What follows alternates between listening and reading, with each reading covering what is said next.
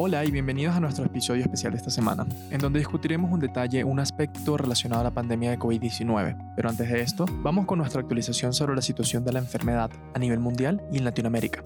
Este podcast es una producción de Chronic, escrito por Héctor Villarroel. Yo soy Robinson Recalde, hoy es domingo 19 de abril. A nivel mundial, se observan ya 2.361.983 casos totales, contando los 31.217 casos diagnosticados en lo que va de jornada. La mortalidad en el mundo asciende a 162.045, tras los 1.998 decesos observados hasta el momento del día de hoy. Estados Unidos, al tope de las estadísticas de mortalidad, reporta un total de casos de 740.928, habiendo diagnosticado 2.136 el día de hoy y un total de fallecimientos de 39.084, con 70 decesos suscitados hasta la hora del día de hoy. En nuestra región se cuantifican hasta el momento 98.797 casos confirmados. Los reportes epidemiológicos disponibles hasta ahora permiten identificar 1.163 casos diagnosticados en lo que va de día. Se han observado también hasta el momento 129 fallecimientos en esta jornada, lo que lleva el total de mortalidad para la región a 4.853. Brasil se mantiene encabezando ambos indicadores, informando 36.925 casos totales en su territorio y 2.372 decesos.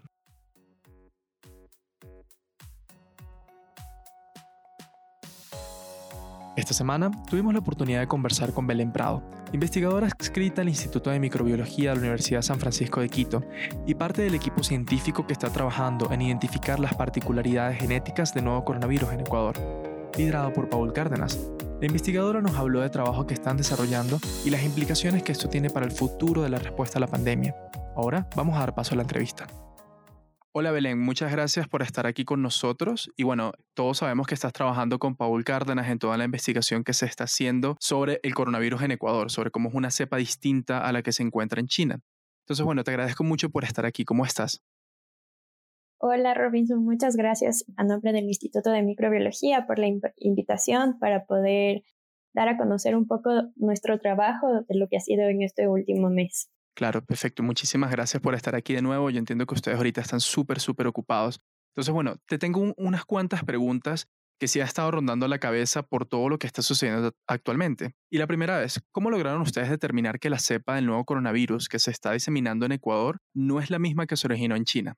Bueno, nosotros nos basamos en, cierta, en ciertos análisis, entonces obtuvimos un poco de la historia de cómo llegamos a obtener y a saber que no era la misma cepa, es que esta muestra fue obtenida mediante un paciente que llegó al Hospital Eugenio Espejo en marzo de, de este año. Entonces ellos tomaron bajo las normas de bioseguridad y siguiendo las prácticas de la OMS un lavado bronquial y esta muestra fue colectada y usando un inactivador, es decir, este inactivador mantiene el virus pero pierde la capacidad infectiva. Entonces, una vez que está inactivado, este virus fue llevado o trasladado al Instituto de Microbiología, donde nosotros ya nos encargamos de la parte molecular, el laboratorio y el análisis bioinformático. Entonces, un poquito el cuento es que nosotros extraemos el RNA, porque este virus es de RNA de simple cadena, luego lo convertimos en un cDNA para finalmente eh, realizar el, el secuenciamiento del genoma completo. Entonces, este genoma completo o cómo se realiza el secuenciamiento es usando ciertos primers, que son unos reactivos que van a ir direccionados a toda la porción del genoma de este virus. Entonces, este virus tiene alrededor de 29 mil pares de bases, entonces es grande, entonces va a ir, los primers, como les decía, va a ir direccionado a todo, a toda la porción para cubrir y tener la información luego completa cuando hagamos la, el secuenciamiento. Claro, y para lograr esto, ustedes tuvieron que hacer una comparación genética con el virus de China, ¿verdad? Exactamente, entonces cuando tú ya obtienes o ya obtuvimos la secuencia de este primer genoma que nos llegó a nuestro laboratorio, lo que haces es ya la parte del análisis bioinformático, de la parte bioinformática donde se usan herramientas que las están usando a nivel mundial. Entonces, una de ellas se conoce como Arctic Network, que es una herramienta o una plataforma donde están todos los softwares que nos permiten a nosotros ir analizando. Entonces, esta, esta plataforma de análisis nos dice el paso a paso de cómo ir analizando y en este paso el más importante es el hacer el mapeo con el genoma de referencia. Entonces, ¿a qué me refiero con mapear? Mapear sería como alinear o buscar que el genoma de referencia en este caso sería el de Wuhan, el primero que fue secuenciado y subido a una base de datos de libre acceso internacional. Entonces, con este genoma, lo que nosotros es, vamos haciendo es comparando cuál es la diferencia que tiene este con el genoma de referencia de China. Y en este caso, nosotros ya logramos identificar que habían algunas variaciones. ¿Y cuáles son esas diferencias más destacables que, podríamos ver entre una cepa y otra? Bueno, entonces eh, habíamos encontrado con este primer genoma que ya había mutado, no muy, eh, no mucho, había poca variación de acuerdo a la versión original o a la cepa, a la, cepa de, de Wuhan. Habíamos encontrado que es muy similar, pero y cae dentro del grupo de lo que antes había una clasificación en dos linajes, del grupo S y el grupo L. Actualmente ya hay una nueva clasificación de muchos más linajes, pero en, ese, en esa época habíamos determinado que está dentro del grupo S. Ok, y te pregunto, ¿esto, ¿esto de alguna manera afecta cuáles son los síntomas que nosotros tenemos con el coronavirus o cuál es la forma de infección hacia otras personas? ¿O eso no cambia sin importar de dónde se haya originado esta nueva cepa de coronavirus? Bueno, nosotros lo que ya conocemos o ya hemos visto a nivel mundial o todo lo que se ha descrito públicamente o científicamente de la manera de cómo infecta el virus mediante cómo se une al receptor AC2 y cómo es. Entonces, esta variación no, no varía de, acuerdo a la cepa, sino la manera de infectar va a ser siempre la misma, pero la sintomatología o la agresividad que presenten estos, eh, este virus va a depender también de cuál es la cepa que está circulando dentro de una región, dentro de un país y también las comorbilidades que, que presente un paciente. La verdad es que cuando me estás hablando se me ocurren demasiadas dudas porque me pregunto también, si nosotros tenemos ahora una cepa distinta en Ecuador, ¿es posible que tengamos varias cepas al mismo tiempo? o una sola cepa empieza a diseminarse y esa es la que se queda. Me gustaría que si me puedes explicar eso porque honestamente no, no entiendo esa parte. Ya. Entonces, esto es muy importante como tenerlo muy claro. La primera cepa que se fue generar, la que se generó de China, luego va a ir fue mutando. Entonces, como sabemos, todos los virus mutan, tienen unas altas tasas de mutación y van a variar genéticamente, van a ir adquiriendo genes para mejorar la relación que contienen con el huésped.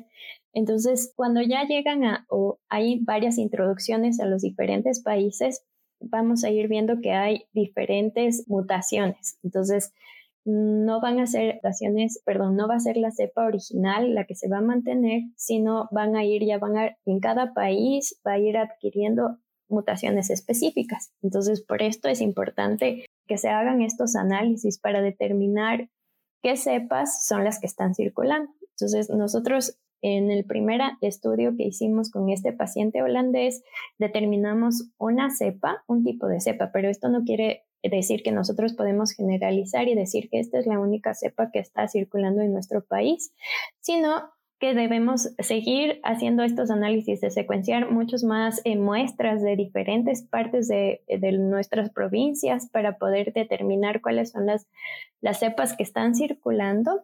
Y también hacerlo con el tiempo para ir viendo, por ejemplo, en el primer mes de introducción, cuando todavía estaban abiertas nuestras fronteras, luego ir viendo qué pasa en el transcurso del de los días y luego de cuando nosotros ya volvamos a la vida normal, también ir analizando qué pasa todavía con, los, con las cepas que están circulando.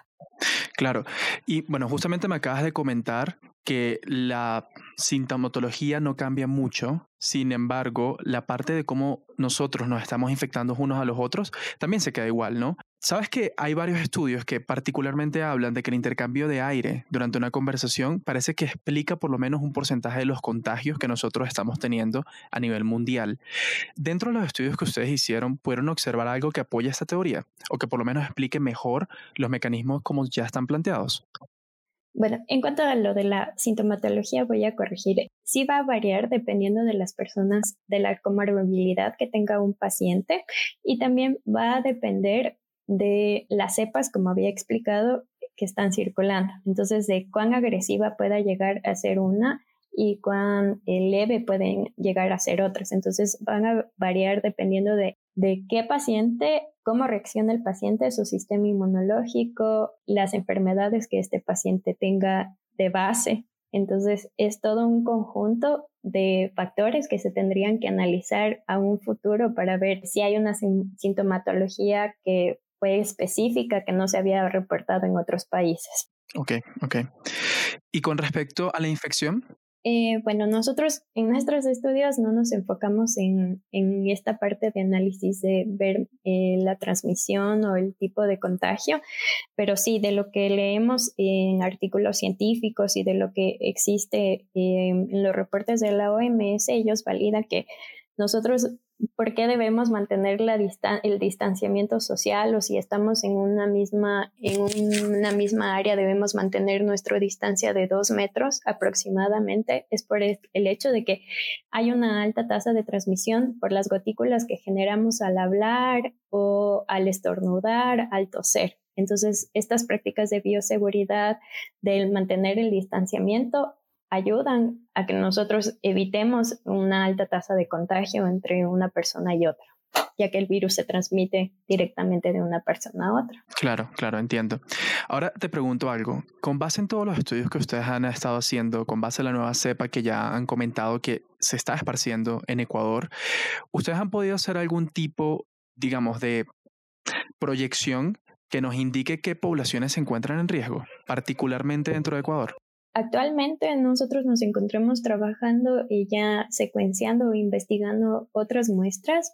Entonces, con esta información vamos a tener como una, una idea un poco más clara de qué es lo que está pasando en nuestro país y podremos contar como que un poco mejor la historia de cuáles son las cepas que están circulando en el país, pero no podríamos decir que esta cepa solo está en este momento en, Quito, por ejemplo. Entonces, deben haber muchas más variantes que estamos teniendo y debemos investigarlas para poder eh, responder a esta pregunta. Ok, ok, perfecto. Muchas gracias, Belén. Ahora te pregunto otra cosa. ¿Qué desafíos ven ustedes, o bueno, qué desafíos ves tú que existen para la sintetización de una vacuna? Eh, como hemos visto y hemos leído, entonces hay los desafíos para desarrollar una vacuna eh, son grandes. Mm, esto vamos a verlo como que em, de lo que hemos investigado, eh, una vacuna vamos a tenerla como en un año o 18, 18 meses, perdón, aproximadamente. El desafío será eh, ver si la, esta vacuna dependerá de ver la cepa que esté circulando en cada país y tendríamos que ver como a largo, a largo plazo qué efecto tiene la vacuna en las cepas que se encuentran circulando en el Ecuador, por ejemplo. Entonces, sí es un desafío y esperamos que sea factible para la, eh, utilización de esta, de esta vacuna perdón, para eh, un montón de países y que no afecte eh, las diferentes cepas para la creación o la efectividad de esta vacuna. Ojalá, porque sí sería bastante complicado que exista una vacuna para un tipo de cepa y luego para las otras tengan que existir variaciones. Aunque bueno, asumiendo en toda mi ignorancia, creería que sería mucho más sencillo ya al tener una vacuna para la cepa originaria de Wuhan para poder ponerla en todos los demás países. ¿O no? ¿No funciona así? Eh, tiene que ser como una, una vacuna que sea universal, o sea que si es efectiva para una cepa, también lo logre ser para otra cepa. Claro. Ahora, sabemos que, los virus necesitan hospedadores vivos para poder sobrevivir. Sin embargo, muchos han hablado sobre el tiempo de supervivencia del virus sobre superficies inertes e incluso en el aire. Entonces te pregunto, ¿los datos que ustedes tienen arrojan algún tipo de información sobre cuánto tiempo sobrevive el virus sin células vivas, por lo menos in vitro, de los estudios que están haciendo? Mm, nuestra investigación no se basa en estudios in vitro, eh, como ya lo había comentado anteriormente solo estudiamos el genoma o la información genética del virus, eh, pero ya de lo que se ha descrito, si vemos el tiempo de, supervivencia en, la en las superficies inertes, varía dependiendo de la superficie, incluso por varias horas o incluso varios días. Entonces, por eso es importante que se tomen buenas prácticas de desinfección de las superficies que manipulamos frecuentemente para evitar este tipo de contagios. Tengo unas últimas dos preguntitas y ya con esto, bueno, te, te puedes ir. te pregunto, en cuanto al tratamiento, sabes que son muchos los fármacos que normalmente se están usando ahorita y que están siendo probados. De hecho, bueno, el presidente de Estados Unidos dijo que iba a permitir que se usara uno en particular, que para mí es bastante complicado pronunciar, te lo, te lo confieso, que es la hidroxicloroquina. Ellos citan evidencia de su efectividad in vitro. Dentro de lo que ustedes han estado trabajando, ¿Han realizado algunas observaciones al respecto o algún, en general han observado algún desempeño de algún fármaco contra la cepa identificada en nuestro país o el estudio no está por este lado, sino nada más identificando las células? nuestro estudio no está direccionado por este lado, es más por la epidemiología molecular, pero claro, lo que normalmente o que han recomendado el uso de la hidroxicloroquina, citando esta evidencia eh, de la efectividad in vitro, todavía hacen falta eh, ciertos estudios que sean ya en otras fases, fases clínicas, donde ya involucren un montón de, pacientes para determinar eh, efectos adversos que tenga el uso de esta hidroxicloroquina. Esta, esta medicina ya, ya, ha sido usada anteriormente para tratar la malaria, pero debe ir bajo las guías de un médico de cabecera que vaya controlando la efectividad y también los efectos adversos para poderlos contrarrestar. Claro. Ahora, te hago una última pregunta. Sabes que existen muchísimos mitos y creencias sobre los mecanismos de prevención en cuanto al virus. Hay gente que dice que la quema de hierbas aromáticas ayuda o el uso de remedios caseros.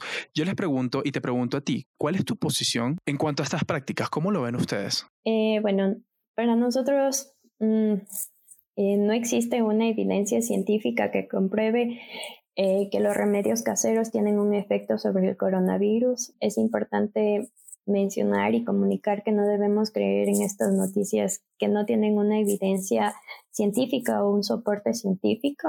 Que siempre que nosotros leamos algo en, en redes sociales o en algún artículo, siempre debemos eh, validar y buscar el soporte científico que a nosotros nos permitan verificar si esto es real y que no vaya a ser o a tener un efecto que sea contraindicado o adverso para nuestra salud. Entonces, eh, siempre debemos consultar a nuestro médico para tener un buen asesoramiento de qué es lo que debemos hacer entonces, por ejemplo, con el uso de ciertas vaporizaciones, usando ciertas hierbas, como hemos visto en estos últimos días, o de productos naturales para los resfriados, debemos tener en cuenta que no hay un estudio específico que valide que tengan un efecto, ya sea para prevención de, eh, de una infección con el COVID-19 y también hay que tener un poco de cuidado, por ejemplo, con estas vaporizaciones. Ya hay estudios en los que se han detectado ciertos efectos o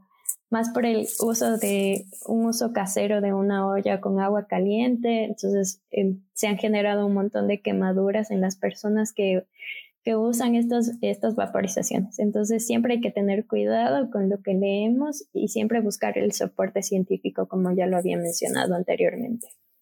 Belén, tengo una pregunta súper importante.